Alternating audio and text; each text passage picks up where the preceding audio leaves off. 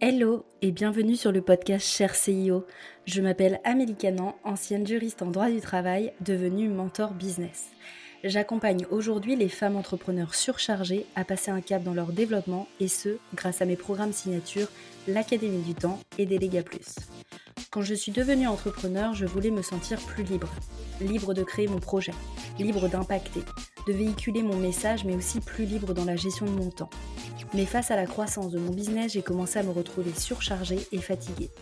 Je n'étais plus dépendante d'un patron, mais de mes clients. Je m'étais créé ma propre prison dorée. Puis un jour, j'ai dit stop. Ça, c'est mon histoire. Mais ce podcast, c'est un peu le journal intime de toutes les femmes entrepreneurs. Nous abordons sans tabou ni paillettes les challenges que mes invités ont pu rencontrer dans leur développement. Je vais donc à la rencontre de nanas ambitieuses et nous décryptons ensemble leur business d'un point de vue gestion du temps, structuration et délégation, mes thématiques fétiches. Je suis profondément convaincue que nous n'avons pas à choisir entre une vie personnelle épanouie et un business florissant. Chaque entrepreneur est unique et a sa vision de son développement. C'est ce que nous allons mettre en lumière. C'est parti, je vous laisse avec l'invité du jour. Salut Caroline et bienvenue sur le podcast euh, Cher CIO. Comment tu vas aujourd'hui? Eh ben écoute, Amélie, ça va super bien. Merci de m'accueillir. Je suis trop contente. J'adore ça. Moi aussi, je suis trop contente euh, de, t'accueillir. Euh, on a déjà fait, pour la petite histoire, un petit live euh, en début de semaine sur Instagram que je vous invite d'ailleurs à aller regarder si jamais vous n'avez pas encore vu. Et je me dis que là, on va aller encore plus loin, pouvoir aborder la thématique plus en profondeur, donc liée à ton expertise, mais aussi que tu puisses nous parler un petit peu plus de toi et de ton parcours entrepreneurial. Donc, pour les personnes qui ne te connaîtraient pas encore, est-ce que tu peux te présenter et nous dire ce que tu fais? Ouais, pas de souci. Donc, je m'appelle Caroline, j'ai 35 ans. Je vais donner mon matricule, tu vois. Caroline, 35 ans, j'habite à Marseille, j'ai deux enfants en bas âge, c'est la galère. Et euh, je suis entrepreneur depuis 2015. Euh, j'ai lancé une marque de prêt-à-porter pour femmes qui s'appelle Atod, Made in France. Et en 2018, je me suis euh, plus recentrée, spécialisée en fait dans le coaching en création de garde-robe minimaliste grâce au conseil en image. Donc, c'est vraiment aider les femmes à créer un dressing où elles portent toutes les pièces, peu de pièces, mais toutes les pièces qui correspondent à 200% à qui elles sont, à leur couleur, à leur forme. Enfin, bref, on, va, on va parler de tout ça. Ouais, c'est clair. Bon, alors, génial. Donc, du coup, entrepreneur depuis 2015, est-ce que tu peux nous dire euh, à quel moment tu as décidé de devenir entrepreneur et pourquoi? Ouais, alors en fait, avant de devenir entrepreneur, j'ai suivi le, on va dire, le parcours classique. Jamais de ma vie, je me suis dit, je vais être chef d'entreprise. Tu vois, j'ai fait des études, une école de commerce, etc. J'ai eu mon premier travail euh, aux Galeries Lafayette. En fait, j'étais rentrée en alternance et ils m'ont gardé ensuite en CDI. J'étais responsable marketing du magasin de Marseille. Et en fait, j'ai fait ça deux années en alternance et ensuite deux ans en CDI. Et si tu veux, euh, donc j'étais responsable marketing, donc j'étais en charge du magasin sur la partie euh, vraiment opérationnelle. Et en fait, ça me gonflait l'opérationnel. Tu vois, j'avais fait deux ans d'alternance, plus encore un an, je commençais à en avoir marre. Et le problème des galeries Lafayette, enfin, les problèmes des, grands groupes, enfin, des galeries Lafayette en particulier, c'est que de toute façon, tout est dirigé du siège. Et je n'avais pas envie d'aller à Paris. Je ne voulais pas changer. Euh, moi, j'étais bien à Marseille, donc je voulais rester à Marseille. Donc, en fait, je me posais un petit peu des questions par rapport à ça. En même temps, euh, de mes quatre années aux Galeries Lafayette, j'ai changé trois fois de directeur et avec le dernier, ça s'est très mal passé. Euh, enfin, j'ai fini au prud'homme, voilà, parce qu'il y a du ah harcèlement moral. Donc, euh, voilà. Ça, ça... Mais ça a été finalement un truc mauvais, mais positif, parce que derrière, ça m'a permis de lancer, de me lancer, tu vois. Donc, je me dis finalement, il, il t'arrive des choses dans la vie qui doivent arriver pour que tu puisses rebondir derrière. C'est clair. Euh, donc il y avait tout ça et à la base c'était vraiment plus les questions. On était en 2012 donc c'était la naissance de toutes ces marques un petit peu made in France. Il y avait le slip français qui venait de se lancer et je m'étais dit en fait si tu es euh, cadre dans une grosse boîte que tu as envie de bien t'habiller, il n'y a pas de vêtements éthiques et fabriqués en France qui correspondent à ton style. À l'époque, il y avait que des trucs très baba cool, etc. Donc, je me suis dit, il y a une opportunité de marcher là-dessus, euh, à lancer. Donc, je ne connaissais rien. J'avais peur parce que même si j'ai fait une école de commerce au niveau de la mode et de comment tu fabriques un vêtement de A à Z, je n'avais aucune idée là-dessus. Euh, les prud'hommes étant finis, étant licenciée, etc., j'avais eu mon petit pécule qui m'a permis de me dire, bah allez, en fait, let's go, quoi. Tu vois, une fois que tout était calé, j'étais plus du tout salarié, que tout était fini, ça a été le moment de me dire, bah allez, euh, go, je me lance. En fait, j'attendais que ça. J'avais ça en, parallèle, si tu veux, en attendant. je bossais là-dessus pour me dire, le jour où je suis libérée, ça a duré quand même un an, le jour où je suis libérée, je peux enfin me lancer. Et, euh, je me suis lancée en, en 2015.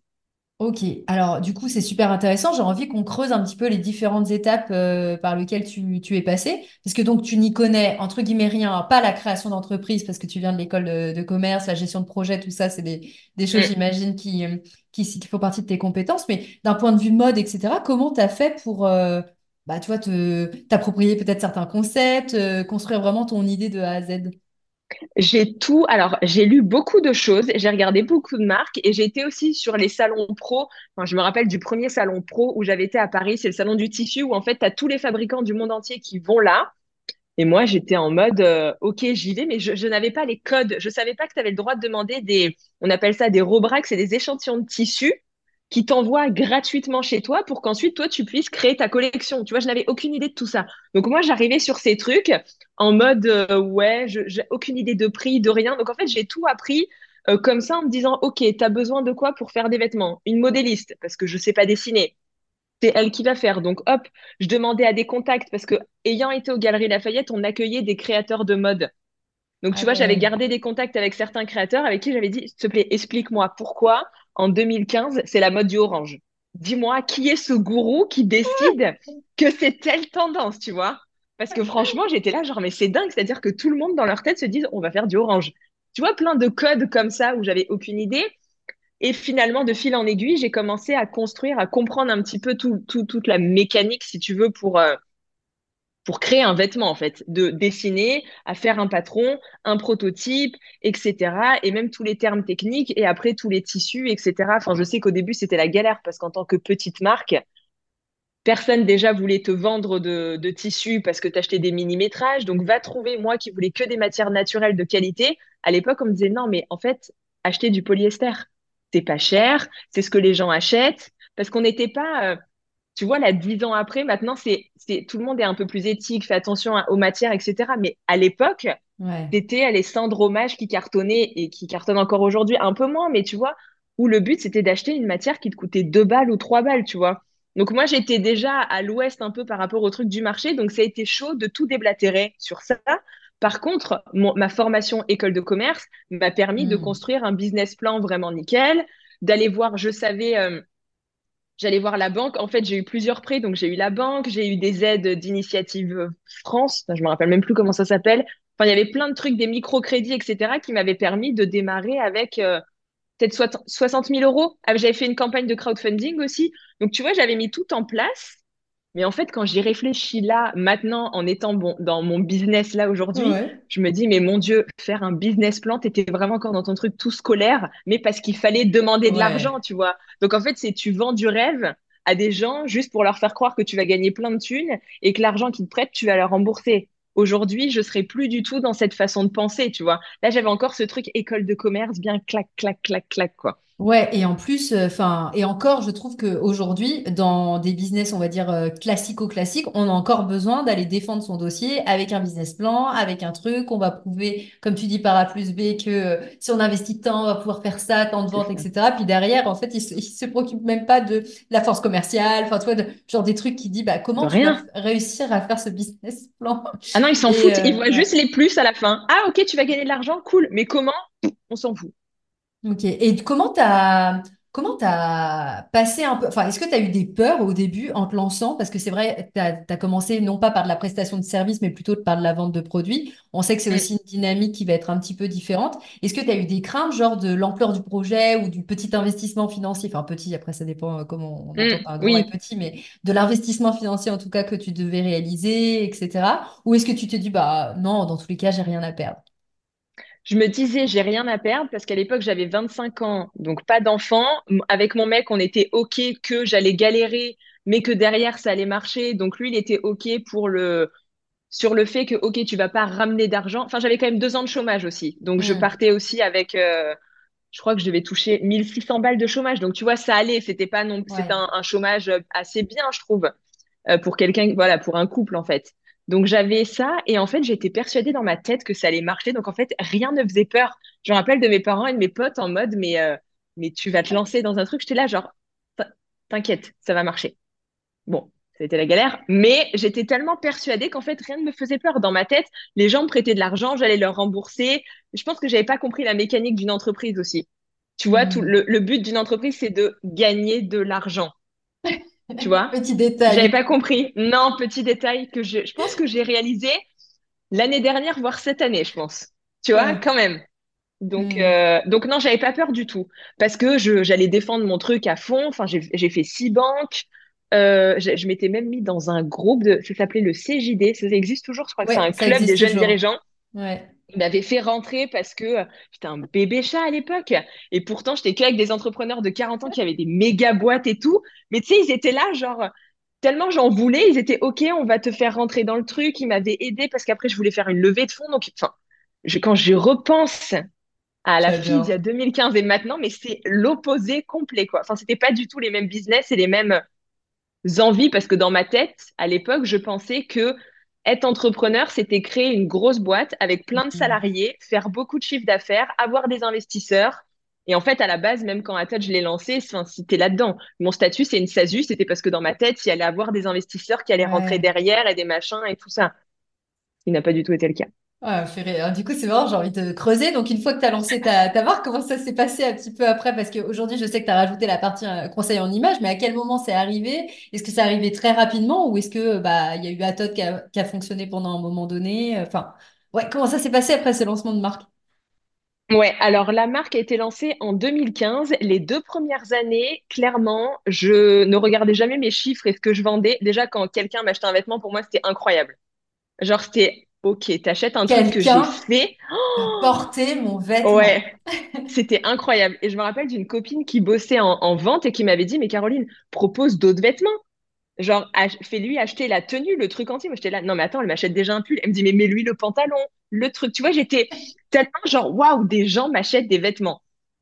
J'avais du mal avec ce- ce- cette posture-là. Et en fait, donc pendant les deux premières années, je ne regardais pas du tout mes chiffres. Donc, c'est-à-dire que je dépensais à tout va dans des boutiques, des machins. En fait, je vivais sur mon crédit. Il n'y Hmm. avait pas assez d'argent qui rentrait. Je vivais sur mon crédit, mais moi, sur mon compte bancaire, il y avait de l'argent. Donc, j'étais détente. Et je me payais pas parce que j'avais le chômage, Ah tu oui. vois? Donc, pendant deux ans, ça a été. Sauf que deux ans après, quand tu n'as plus le chômage et qu'en fait, tu te rends compte que tu vis sur ton crédit, que tu rembourses et que euh, bah, tu n'as plus de thunes et que tu vends pas assez, là, ça commençait, ça commençait à être tendax. Euh, Il y a mon frère qui m'a prêté de l'argent, il y a mon mec qui m'a prêté de l'argent parce que moi, c'était hors de question que j'arrête. Donc, ils ont dû, je crois, me reprêter à peu près dix mille balles quand même, hein, Ouais. pour euh, continuer euh, à avancer dans ce truc-là parce que j'étais persuadée que ça allait marcher. Pendant les deux premières années, si tu veux, je faisais que des pop-up stores, des concept stores, des machins.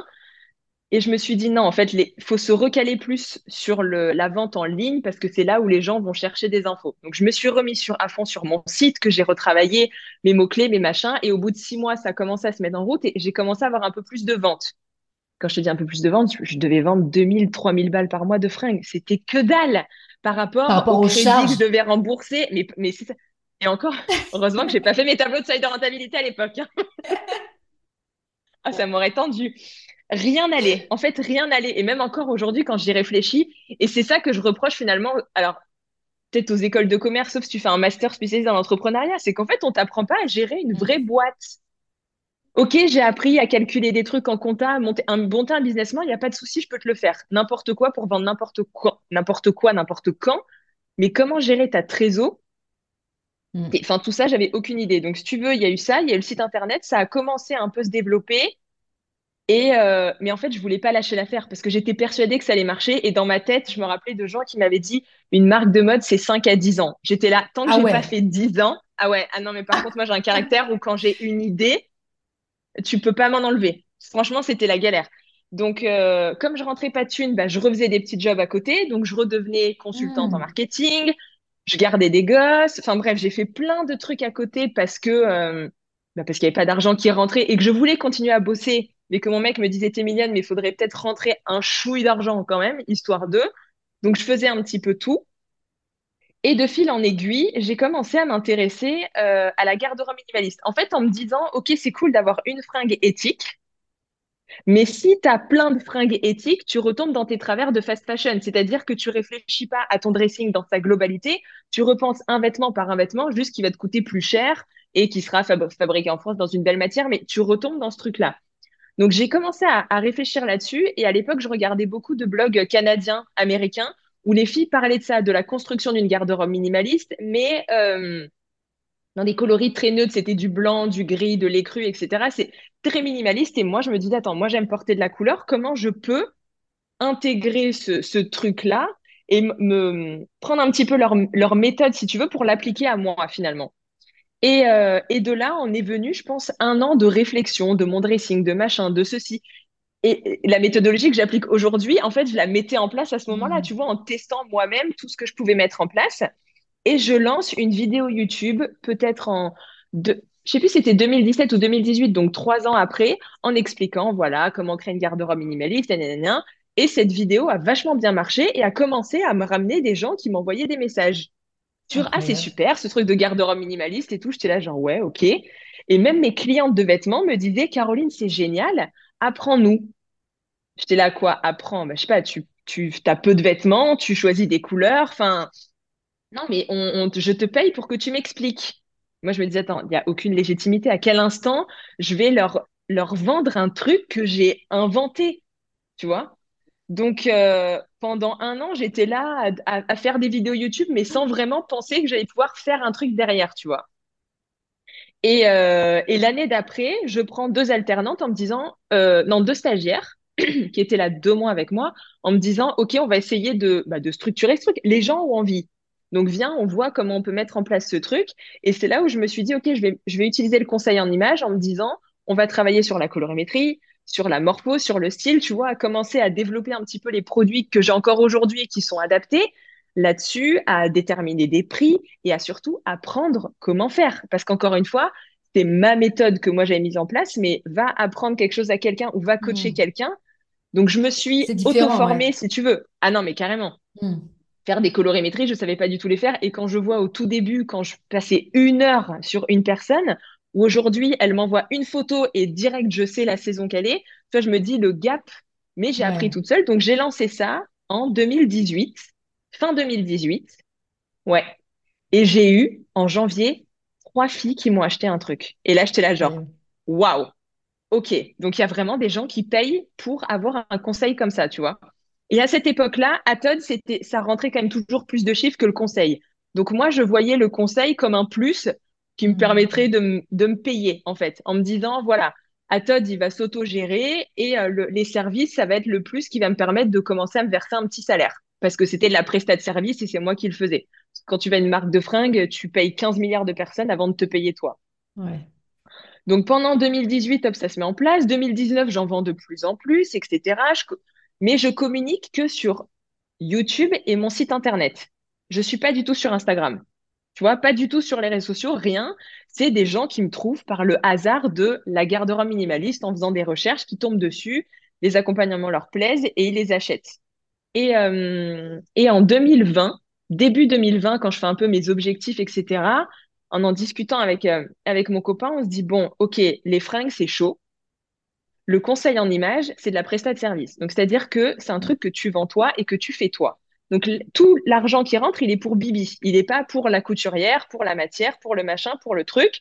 Donc je me suis dit, on va essayer de coller les deux. C'est-à-dire que euh, la cliente qui m'achète des vêtements, je vais essayer de lui vendre un conseil, et celle qui prend un conseil, je vais essayer de lui vendre des vêtements. Tu vois, de corréler les deux ensemble. Donc pendant début 2020, euh, je te dis ça, début, début 2020, mais quand même, j'accouche en 2020 de ma première petite, et 15 jours après, on est confiné. Donc là, génial. Là, dans ma tête, je me dis, OK, pas les objectifs, ta boîte, elle va crever, personne va plus rien t'acheter, donc c'est fini. Tu vas retourner dans le salariat et dans le truc comme ça. Et pas du tout. En fait, ça a explosé avec le Covid. En termes de fringues, ça a été, mais j'ai jamais fait des chiffres. Je pense que je ferai jamais des chiffres aussi énormes de vente de vêtements. J'hallucinais. Et pareil, le conseil a vachement pris. Et là, c'est à ce moment-là où je me suis dit, je me lance sur Insta mais je me lance en mode euh, tranquille. Moi, j'avais un rapport avec Instagram où je me disais, je comprends pas, il doit y avoir des gourous d'Instagram parce que moi, je ne sais pas. Je sais pas faire. J'ai essayé des années à développer le compte Instagram d'Atod qui n'a jamais marché en me disant, bon, je vais me mettre là-dessus. Et finalement, ça a bien pris. Il n'y avait pas beaucoup d'abonnés, tu vois, mais les gens répondaient. J'étais là, genre, non, mais vraiment, les gens, ils veulent des conseils pour s'habiller. Tu vois, vraiment, je, pour, dans ma tête, c'était pas un vrai métier. Ce que je proposais, ces accompagnements, je me disais, c'est pas, pas possible, il n'y a pas un besoin.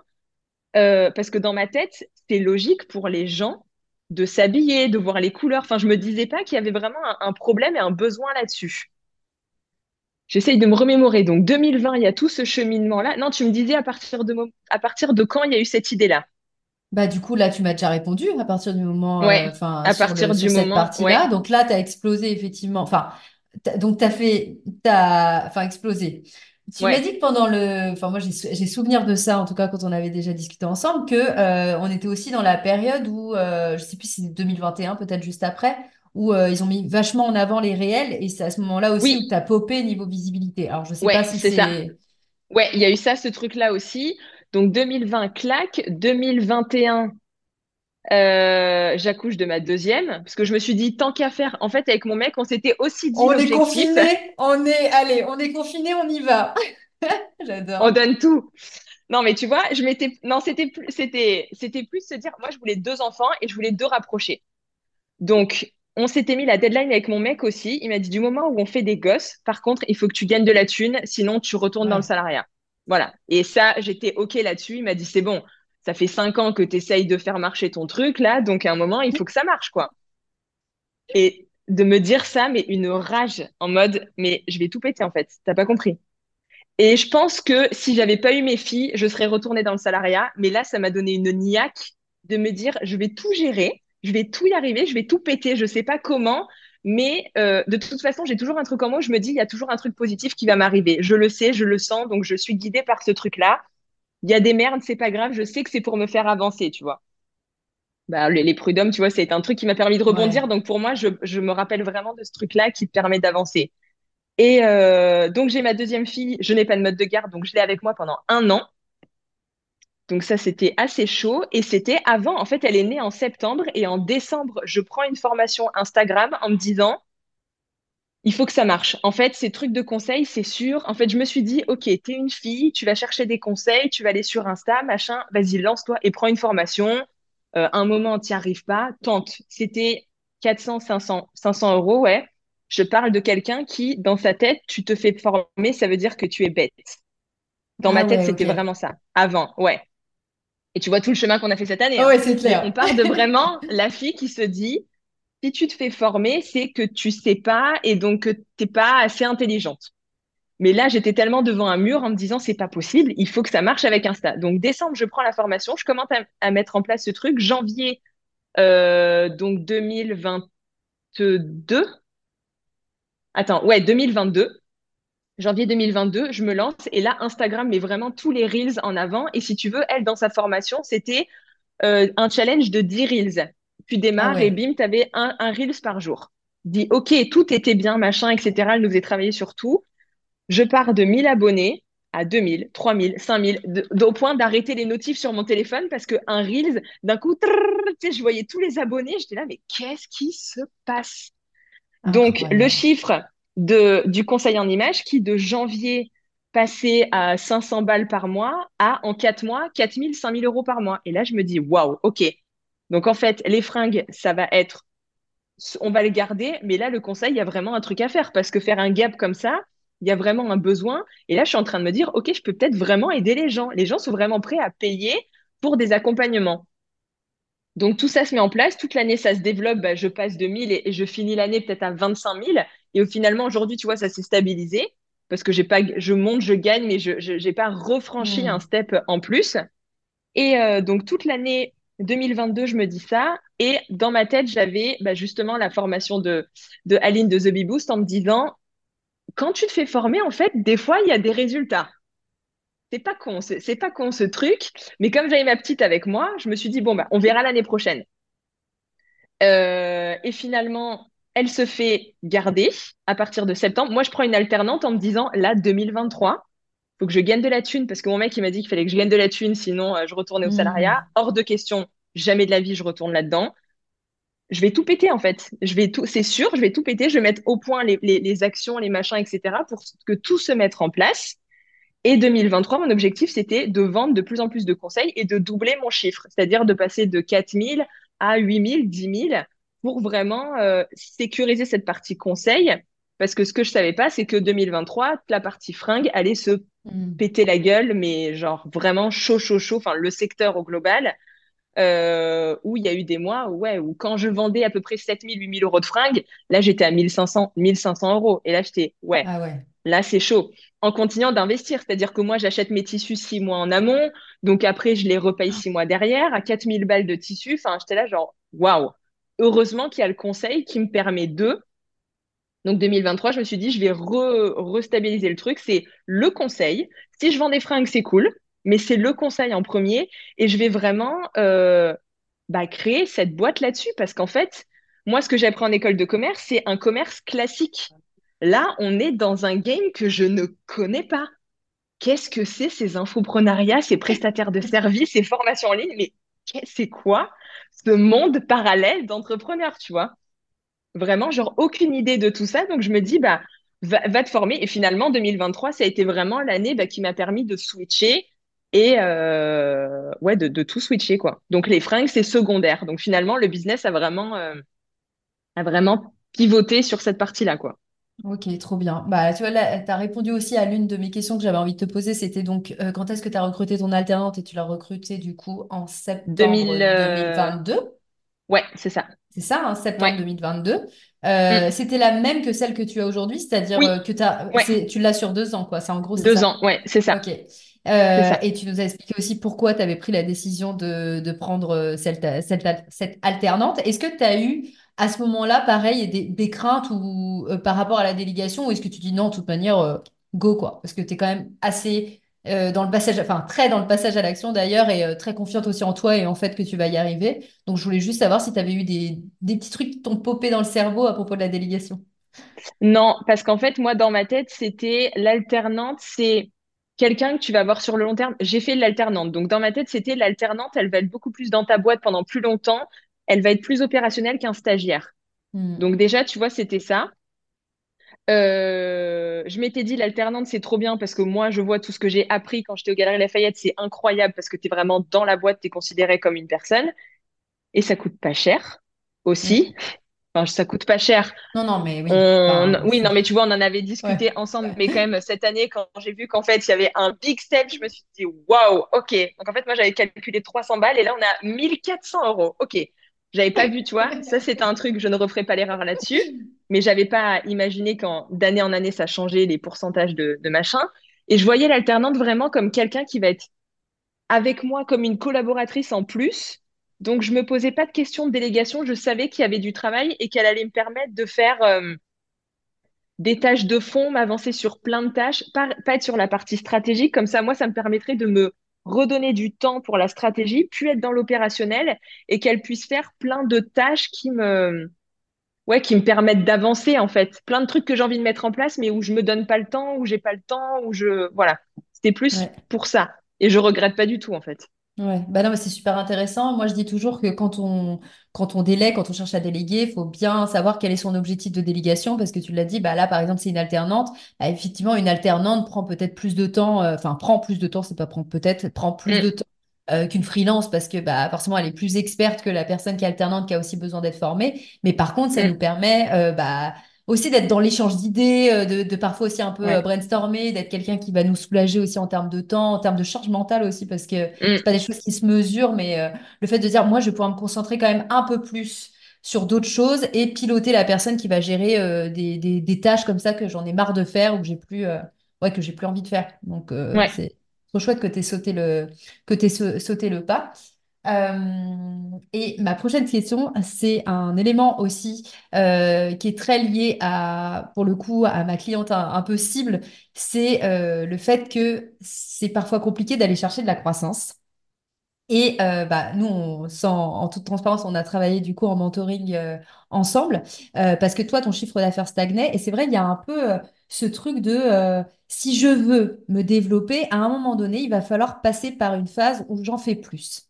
Alors, je suis d'accord Mm, qu'à un moment donné, pour chercher de la croissance, il faut aussi euh, pouvoir passer à l'action. hein. Euh, on n'attend pas, euh, ça, ça tombe pas comme ça de notre canapé. Mais nous, on a aussi cherché à travailler ensemble sur le fait, non pas chercher à faire plus, parce que je me souviens quand on avait fait un appel ensemble, tu m'avais dit, ah, j'envisage peut-être de me mettre sur LinkedIn, euh, etc. Enfin, c'était euh, aussi tes idées, parce que t- savait pas trop par quel bout prendre la chose pour euh, pouvoir améliorer. Et en fait, on a travaillé sur le fait de travailler mieux et donc d'aller mettre en place euh, des indicateurs de performance, de pouvoir les analyser et de travailler justement sur tout ce qui était existant, mais de pouvoir euh, ouais, améliorer l'existant. Est-ce que tu peux nous en dire un peu plus sur un peu la manière qu'on a eu de travailler ensemble sur cette partie-là pour pouvoir donner aussi des billes aux personnes qui nous écoutent, pour pouvoir aussi le faire par eux-mêmes? Euh, voilà, je voudrais vraiment avoir ton, retour là-dessus, parce que c'est si primordial pour justement pas aller chercher à faire plus, mais à faire mieux. Oui, non, tout à fait. Euh, oui, parce que moi, ça faisait presque ouais, plus d'un an et demi, si tu veux, que je stagnais à 4-5 en me disant, euh, OK, si dans ma tête, c'était si je veux aller chercher plus de chiffres et donc plus de croissance, il faut que je sois sur d'autres réseaux sociaux. Donc, c'est pour ça que j'avais dit, OK, il faut LinkedIn, il va falloir machin, il va falloir que je bosse plus, etc. Sauf que euh, je pouvais pas bosser plus parce que euh, un moment, tu as des gosses, donc c'est plus toi qui décides de ton emploi du temps. Et mon but aussi, c'était, euh, elles sont plus grandes, je veux reprendre du temps pour moi. Donc il y avait, tu vois, tout déjà dans ma tête de me dire, ok, si c'est euh, travailler beaucoup plus, mais je préfère rester au, chiffre que je suis aujourd'hui parce que c'est pas mon but, tu vois. Et finalement, toi, quand on a, on a, on a bossé ensemble et le premier rendez-vous qu'on a fait, tu as, regardé avec ta vision extérieure en disant, OK, aujourd'hui, tu as ça, ça, ça, ça, ça. Mais en fait, tu vas pas te lancer sur LinkedIn. Tu vas activer juste ça. Tu vas changer juste ça. Tu vas comprendre le chiffre de ça. En fait, tu m'as dit des trucs que je n'analysais pas. Et en fait, je n'avais pas de tableau de KPI à part suivre euh, mes ventes et euh, ouais, les taux de transfo, le panier moyen, les choses comme ça. Mais euh, de me dire, OK, je me rappelle du premier truc que tu m'as dit, c'est OK, la personne qui arrive par ton guide gratuit, elle met combien de temps pour t'acheter un accompagnement? Hmm. Et là, j'étais là, mais pourquoi elle me demande de calculer ce truc-là? Et en fait, et je me rappelle que tu m'as dit, bah si, regarde, parce qu'une fois que tu sais ça, ça veut dire que si tu te lances sur LinkedIn, il va te falloir ce temps-là avant que tu rentres du chiffre. Donc en fait, l'argent que tu veux faire rentrer tout de suite, il va te prendre six mois. Donc c'est pas l'action maintenant à mettre en place. Là, je me suis dit, ah ouais, ok, c'est vrai, pas con, tu vois. Vraiment, euh, oui, ok, faut regarder. Et en fait, tu m'as dit de calculer plein de trucs comme ça. Ou aujourd'hui, tu as une cliente, comment tu les fidélises? Est-ce qu'elle rachète derrière? Et en fait, en calculant le truc, bah non, personne rachète derrière. Bon, bah, travaille ce truc-là. Ah bah ok, en mettant ça, ça, ça comme action.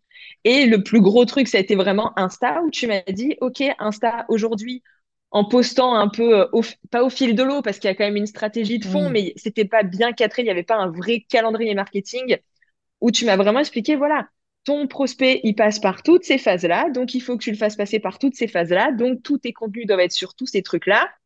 Je me suis dit, OK, j'ai mis en place ce que tu m'avais dit en octobre, et en, novembre, bah, le chiffre a doublé. Et je me suis dit, j'ai pas travaillé plus, j'ai juste mis en place des mini-actions qui m'ont pris quoi euh, Genre rajouter un mail à la fin de mon accompagnement pour dire Hey, je te propose un accompagnement derrière. Tout simple. Le contenu Insta, de toute façon, je postais déjà une fois par jour. Donc, ça a été juste de reprendre un vrai truc en se disant OK, bah, la psychologie du client, il doit passer par ça, ça, ça, ça, ça. Bah, vas-y, fais ça. OK, ça marche. Parce que ton client reste dans ton truc et puis tu as les nouveaux. En fait, c'était des trucs tellement. Tu vois, avec le recul, je me dis, c'est logique mais je ne le savais pas. Et en fait, c'est ça que je trouve euh, incroyable maintenant, tu vois, avec le recul de la fille qui disait euh, non, mais si tu prends une formation et si tu te fais coacher, c'est que tu es bête. Tu ne peux pas tout savoir. Et en fait, euh, c'est tellement important d'avoir quelqu'un qui est au-dessus de toi en termes d'avancée et de business, de chiffres, mais aussi en termes d'avancée sur le, le marché en lui-même. Bah de là, on parle d'infoprenariat et de, et de formation, tu vois, ou de prestat de service parce qu'il voit le dessus il peut te dire non, mais active ça, ça, ça, ça. T'as pas plus de temps? Ok, mais ça, c'est des missions qui vont te permettre juste d'aller chercher plus derrière. Et là, je le vois, de toute façon, ça fait deux, trois mois que pareil, le truc s'est stabilisé. Et je suis encore en train de me dire, non, mais c'est incroyable. Genre, c'est horrible parce que je me dis, juste d'avoir changé ça. Tu m'as mm. pas révolutionné, tu m'as pas dit, sors une nouvelle offre, lance-toi sur YouTube, LinkedIn et Twitter et machin. Et non, juste, t'es bonne sur Insta, travaille mieux ton truc là, ok. Euh, si, ça. Et en fait, ça m'a donné confiance à me dire, euh, en fait, mes offres, elles se vendent et elles peuvent se vendre plus parce que le truc est bien structuré, en fait. En fait, tu m'as appris à structurer, chose que je n'avais pas appris en école de commerce. Et encore, comme on dit, c'est un business qui est arrivé quoi en 2019-2020, cette formation, ces prestats, ces machins, tout ça. Donc, c'est... Euh, poser la tête, poser le nez dans sa boîte, comprendre tous ces chiffres-là.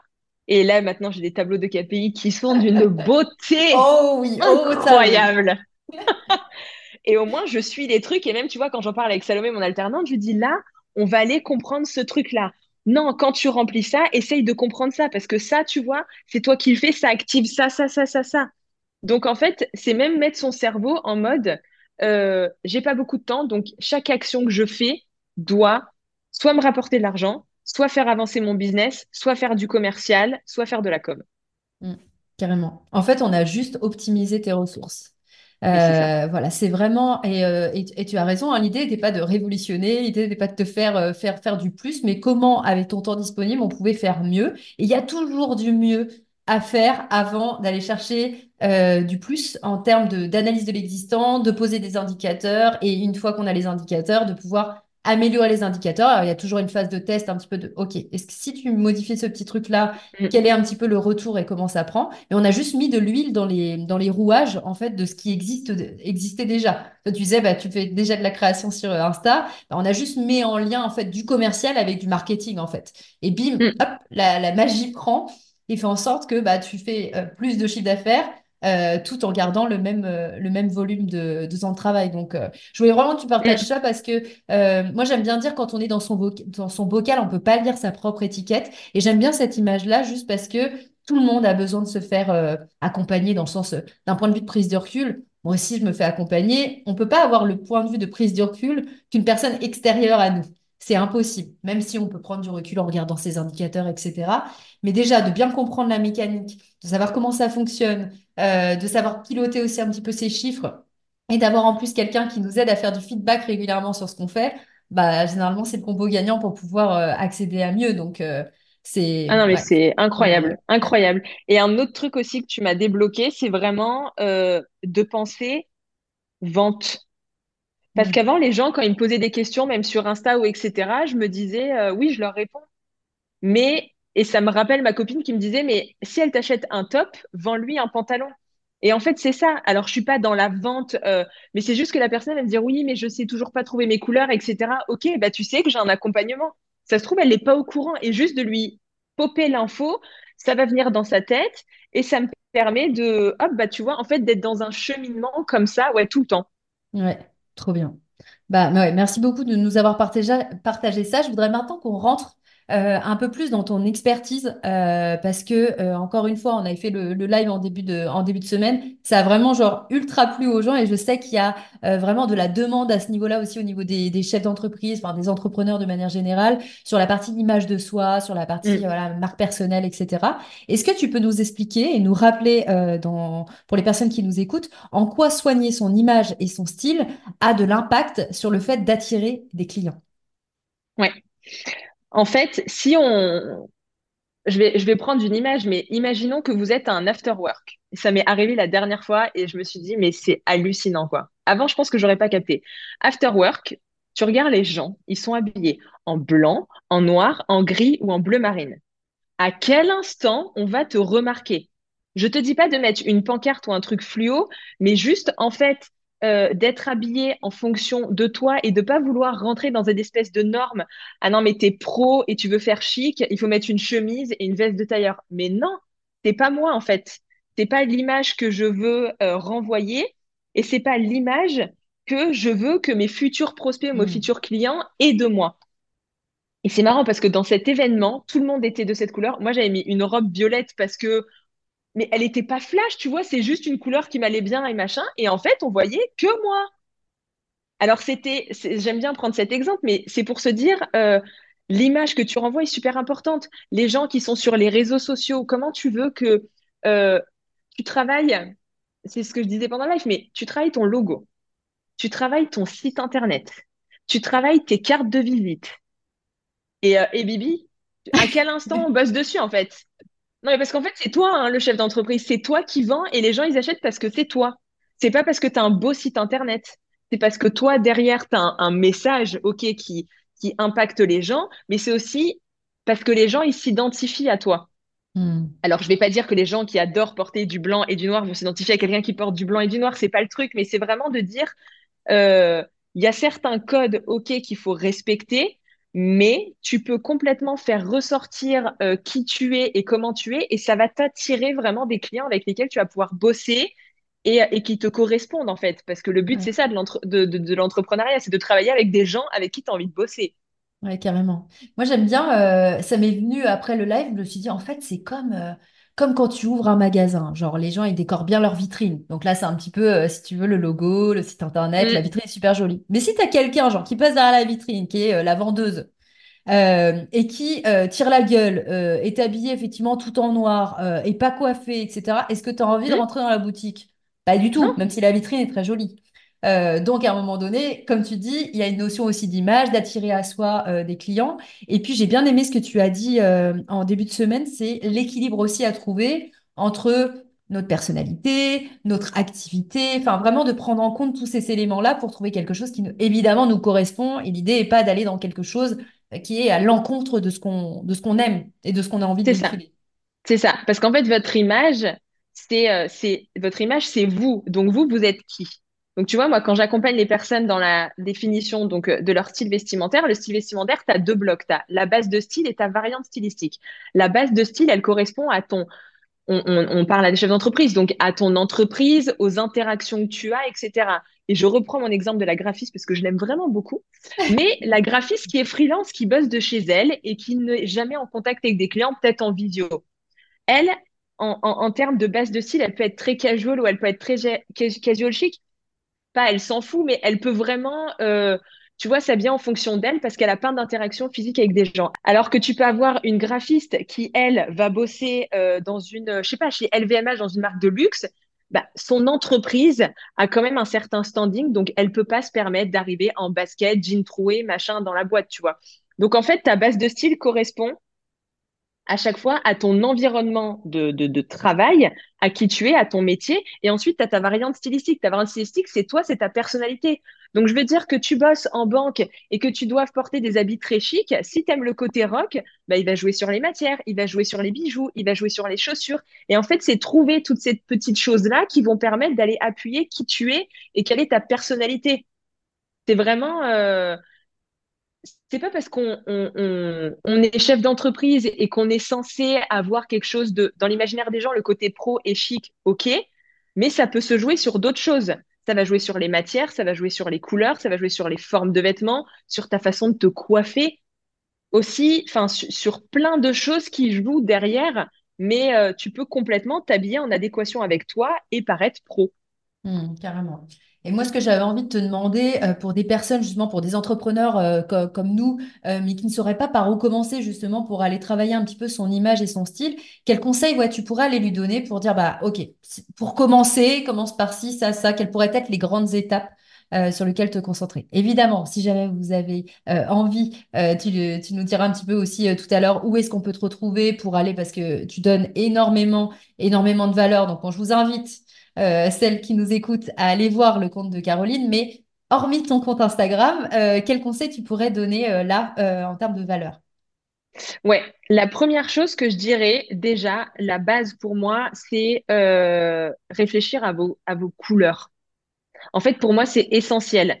Comme tu vas réfléchir à la charte graphique, à ton logo dans ton entreprise, il y a des couleurs. Et ben toi aussi, il y a certaines couleurs avec lesquelles tu vas être à l'aise. Et c'est des couleurs qui vont te mettre en confiance. Qui est en confiance quand tu portes euh, un truc blanc ou un truc noir? Tu vois, si tu dois aller faire une présentation ou aller voir un client, tu vas moins te sentir à l'aise. Et moi, j'aime bien dire, ouvrez votre dressing. Vous avez un, gros événement ou un gros client à voir ou une grosse visio. Ouvrez votre placard. La première pièce que vous allez prendre, franchement, 99% du temps, c'est un truc coloré. Vous allez jamais prendre un truc noir, un truc blanc, un truc bleu marine, c'est pas possible. Donc la première chose, ça va être vraiment d'aller travailler vos couleurs. Et encore une fois, couleur ne veut pas dire truc flashy, rose fluo, vert fluo. En fait, on est, il y a, bon, je vais pas en parler là, mais il y a la colorimétrie. On est toutes différentes en fonction de nos caractéristiques de près du visage, en fait. Et il y a des couleurs qui nous vont plus. Il y en a, c'est des couleurs foncées, il y en a, c'est des couleurs vives, des couleurs pastel, etc. Et rien que ça, ça vous illumine le teint, ça vous donne confiance. Et en fait, clairement, si le matin, tu as une bonne tête pour commencer ta journée, tu te sens mieux. Tes clients, ils vont voir que tu te sens mieux, donc ils auront envie de bosser avec toi. Si t'es pas ouf, t'as mis une couleur qui te marque tes rides, tes cernes, tes je ne sais pas quoi, tu vas pas être au top non plus. En fait, ça joue vraiment le, comment on se sent dans son corps. Donc les couleurs, ça va être important. Et après, ça, ça va être de comprendre dans ma journée, qu'est-ce que je fais? Je suis archi. Ok, tu as autant euh, des rendez-vous chantiers avec euh, les gars, les maçons et les peintres, etc. Ils sont pas là pour rigoler. Tu peux pas arriver en talon sur un chantier, sinon ils vont se foutre de ta gueule. Et d'un autre côté, tu as tes clients, parce que tu vends peut-être tes prestataires, etc. Tu as besoin de, de, de, représenter un certain standing, parce que les gens, s'ils viennent te voir, tu peux pas être habillé en sweat jogging, c'est pas possible, tu es archi. Donc, tu vois, il y a un, truc en lien aussi. Mais ça veut dire que si tu as, as, tes deux tes deux activités, enfin ces deux trucs dans ton, métier, tu dois avoir un dressing qui te permet d'aller jongler entre l'un et l'autre. Donc, tu n'auras jamais un dressing très chic et très formel. Non, tu auras autant des pièces qui sont confort, des pièces qui sont chic, et tu auras réfléchi à ton dressing en amont pour que le matin, on est entrepreneur, on n'a pas le time en fait. Tu n'as pas le temps d'essayer 40 tenues parce que tu sais pas si oui, mais lui il va penser si ça. Non, de réfléchir en amont là-dessus, ça te permet le matin d'ouvrir ton dressing, de dire OK, je vois Robert pour la peinture et cet après-midi, j'ai rendez-vous avec Joséphine qui veut refaire son appartement et machin. OK. Donc, je sais que comme je vois machin, je vais être plutôt euh, jean foncé parce que l'après-midi, je vois elle. Tu vois, en fait, c'est plein de codes que j'apprends sur Insta et que j'apprends dans mes accompagnements, te dire, OK, tu peux mettre un jean. S'il est clair, il fait casual. S'il fait foncé, il est chic. Rien que ça. Donc, tu sais que le matin, si tu vas sur le chantier, tu peux être en jean parce que c'est code de confort donc, pour tes ouvriers, il y a un, code OK. Tu peux peut-être mettre des baskets, des machins. Par contre, l'après-midi, tu rajoutes peut-être une veste ou un châle ou juste des boucles d'oreilles et une touche de rouge à lèvres. Et Joséphine, quand elle te voit, elle voit l'archive décontracte, mais pro et chic parce que ça correspond à sa tenue. Donc, en fait, ça serait vraiment ça que je vous dirais, c'est vos couleurs et ensuite décortiquer votre métier, vos activités, les interactions que vous avez avec les gens parce que c'est ultra important. Et même si vous n'êtes qu'en visio, euh, pensez les gens voient, on s'en fout du bas. On est d'accord, pour être en culotte avec un plaid sur les jambes, c'est pas le problème. Mais c'est vraiment, tu es en visio, c'est important de penser euh, à avoir de la couleur, ne pas être en blanc, avoir des boucles d'oreilles, des mini trucs, des petites boucles d'oreilles, un rouge à lèvres, d'être bien coiffé. C'est des éléments qui vont appuyer ton côté euh, pro, sans que ce soit un côté chic, mais ça appuie ton côté pro. Et c'est ça qui est important, c'est comprendre tous ces petits mécanismes, en fait. Moi, je pourrais t'en parler pendant 10 heures. Ouais, bah oui, je... oui, je sais bien. Bah, tu es passionné par ce que tu fais. C'est ce que j'aime aussi. Euh... Ça, tu véhicules de l'énergie dans ta manière de parler aussi. Euh... Mais moi, c'est ce que j'aime dans ton approche. Déjà, l'énergie que tu dégages, le fait que tu incarnes bien aussi tout ce que tu, tout ce que tu peux proposer, euh, mais également cette approche un peu minimaliste, parce que euh, on en a parlé, euh, parlé un petit peu, mais il peut y avoir cette croyance de ah ouais, mais tu sais, moi j'ai pas envie non plus d'investir 500 euros tous les mois dans les fringues. C'est pour les fashionistas qui achètent des, des fringues toutes les 5 minutes. Moi j'ai pas forcément soit les moyens, soit les envies d'acheter trop de fringues, etc. Et toi c'est pas du tout la philosophie, c'est plutôt de dire bah une fois qu'on mm. a travaillé sur justement tes couleurs, etc. L'idée c'est d'avoir des, des choses qui matchent bien ensemble pour pouvoir euh, bah, ne pas avoir 50 euh, 000 trucs dans ton, dans ton placard et que ce soit simple le matin de, de t'habiller avec un style qui te correspond. C'est ça. On porte que 10% de ce qu'on a dans notre dressing. En fait, franchement, moi, ce que je dis à mes clientes, quand elles savent pas si elles doivent prendre un accompagnant avec moi, je dis, vous savez ce que vous faites pendant un mois? Tous les matins, vous vous prenez en photo avec votre tenue. Et à la fin du mois, on va voir les différentes tenues que vous avez créées. Vous êtes tout le temps habillé de la même façon. Donc, à un moment, il y a un truc à changer. Vous êtes tout le, temps habillé dans des couleurs sombres, tout le temps les mêmes trucs, il n'y a pas de choses un peu plus travaillées. On va pas te dire de devenir une fashionista. Le but, c'est que tu aies confiance en toi. Et quand, tu vois, même je fais des accompagnements, je peux accompagner euh, 4000 femmes qui ont un chic, casual chic, bohème. Toute leur construction de tenue et tout leur dressing seront complètement différents parce que chacune est différente, n'a pas les mêmes couleurs, n'a pas la même morphologie, n'a pas le même métier n'a pas les mêmes euh, envies par rapport à son corps. T'en as qui veulent marquer leur hanche, t'en as non, machin. Donc, en fait, la garde-robe minimaliste, c'est quoi? C'est t'as que 27 pièces, mais t'as 200 tenues. 200 Donc, t'es tranquille pendant au moins trois mois. Le but de la garde-robe minimaliste, c'est qu'elle elle change en fonction des saisons, mais que ta saison automne-hiver, elle soit l'automne-hiver pendant 5 ans, pendant 10 ans, jusqu'à ce que tes fringues soient abîmées et tu repars pas du début. Tu vas pas tout investir maintenant. Aujourd'hui, tu as un existant qui est dingue. Donc, travaille ton existant, trie-le pour ne garder que ce qu'il faut et avance sur ton dressing, comprends ce que je disais, couleur, la morpho, ton style, pour derrière te dire, OK, quelle est la prochaine priorité? Ça se trouve, ta priorité, c'est juste du rouge à lèvres. Parce que tu es déjà OP et d'avoir bien trié, ça te permet d'avoir une vision sur uniquement 30 pièces que tu vas pouvoir mettre de plein de façons différentes. C'est juste ça, en fait. Parce qu'on, les gens disent, oui, mais garde-robe minimaliste, je vais porter tout le temps la même chose. Mais tu portes déjà tout le temps la même chose. Donc, arrête de croire que tu es je ne sais qui. Euh, c'est pas possible. On, on a des, en fait, on a des types de tenues dans lesquelles on est vraiment à l'aise. Tu sais que si tu sors avec ton mec, tu vas plutôt mettre tel type de machin parce que ça. Tu sais que si tu vois un client, tu mets ça parce que ça. En fait, trouve tes uniformes de tenue et crée plusieurs pièces par rapport à ça qui vont se matcher, s'interchanger ensemble. C'est 30 pièces. C'est pas 100, 200, etc. C'est pas possible. Ouais, c'est trop bien. Bah, merci euh, Caroline. Alors on approche, je suis trop triste parce que c'est vrai que ça passe hyper vite et j'aimerais pouvoir discuter pendant des heures et des heures de, de ce sujet, mais on approche euh, de la fin euh, du, du, du, podcast. J'invite encore une fois pour toutes les personnes qui ont envie de découvrir ce que tu fais, pour aussi euh, plonger dans ton univers, pour avoir des conseils par rapport à ça, et puis si vous avez envie de vous faire accompagner, d'aller voir le, le compte de Caroline. De toute, toute manière, je mettrai le, le, lien aussi dans, le, dans les notes de l'épisode. J'ai deux petites questions que je pose en fin d'épisode à toutes mes invitées. La première question, c'est c'est quoi ta vision de la réussite à toi? Ma vision de la réussite, c'est comme ce matin, pouvoir déposer mes filles, partir nager à la piscine à Cassis, donc pas à Marseille en plus. Donc je me suis tapé 45 minutes de route pour aller nager, manger avec une copine, faire un podcast trop cool. Après, je vais faire un peu de, coaching. En fait, c'est ça ma vision de la réussite, c'est pouvoir faire ce dont j'ai envie dans la journée. Parce que j'adore euh, faire du sport, j'adore être avec mes filles, mais j'adore travailler, j'adore aider les gens. Donc pouvoir concilier tout ça et que le travail ne soit pas une contrainte trop bien. Donc, tu estimes avec ta définition d'avoir déjà réussi? Eh ben franchement, aujourd'hui, je suis trop fière de moi. J'avais planifié dans mes objectifs 2024 de retourner à la piscine une fois par semaine. Je me le suis mis le vendredi matin. Comme ça, j'ai organisé mes trois premiers jours où je travaille un peu plus et un peu plus entre midi et deux, tu vois, mais pour être sûr que le vendredi, c'est plus cool. Il y a un enfant qui est malade, tu vois, et en fait, et en fait, je trouve ça trop bien et je me sens trop bien. Je, trouve que d'avoir travaillé tout ça, ça fait qu'après, tu es vachement mieux. Ouais, génial, j'adore, trop bien. Euh, dernière petite question, euh, est-ce qu'il y a quelque chose, euh, une, moi je dis une ressource, mais je sais pas, ça peut être un livre, ça peut être un podcast, ça peut être, peu importe, une formation, un truc qui t'a fait tilt et que tu auras envie de partager en disant, je pense que ce serait chouette de, de pouvoir regarder, écouter ça, lire ça. Ouais, moi, il y a, si je, tu vois, si je réfléchis par rapport à cette année, je pense qu'il y a, il y a deux choses vraiment. Il y a euh, le podcast de Aline Bartoli, là, je peux pas, j'ai business, parce qu'en fait, ça me tilte tellement de trucs tout le temps dans le cerveau.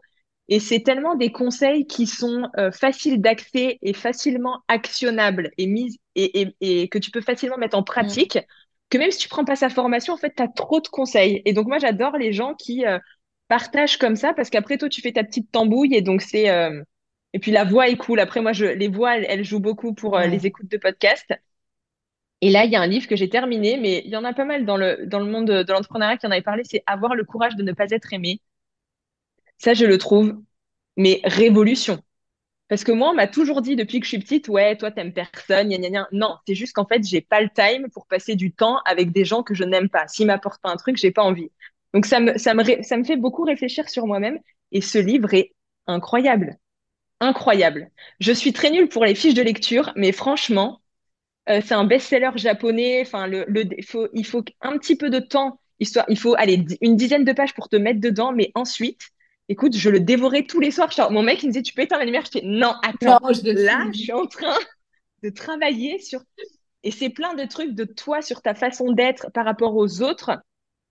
Euh, et j'aime beaucoup parce qu'il parle du principe qu'à un moment, ce qui s'est passé avant dans ta vie, c'est avant dans ta vie. C'est maintenant que tu diriges ta vie et que tu as envie de mettre en place mmh. des actions. Donc arrête de trouver des excuses et avance. Et les autres, c'est pas censé être un problème. Ils t'aiment pas, tu t'en fous. Tu bosses pas avec eux, c'est leur problème. Et oh, je te jure, chaque chapitre, c'est des petits de trucs de cinq pages incroyables. Enfin, je sais pas si tu le connais ou pas, mais non, je connais pas. Incroyable. Je, ne connais pas, j'ai jamais lu, donc trop bien. Je vais le mettre dans les notes de l'épisode euh, en, en, tant que recommandation. Donc euh, merci encore, euh, Caroline, de tout ce que tu as pu nous partager, que ce soit sur ton parcours, mais également sur ton, sur ton métier. donc bah, nous, on va se revoir très très vite, mais merci encore d'être venu sur le podcast. Bah, merci à toi de m'avoir invité surtout. Je mettrai encore une fois le lien de ton compte Instagram euh, dans les notes. Et puis, euh, bah, merci encore pour, euh, pour l'écoute. Et puis, je vous dis à très vite dans un nouvel épisode. Bravo à toi, tu as écouté l'épisode jusqu'à la fin.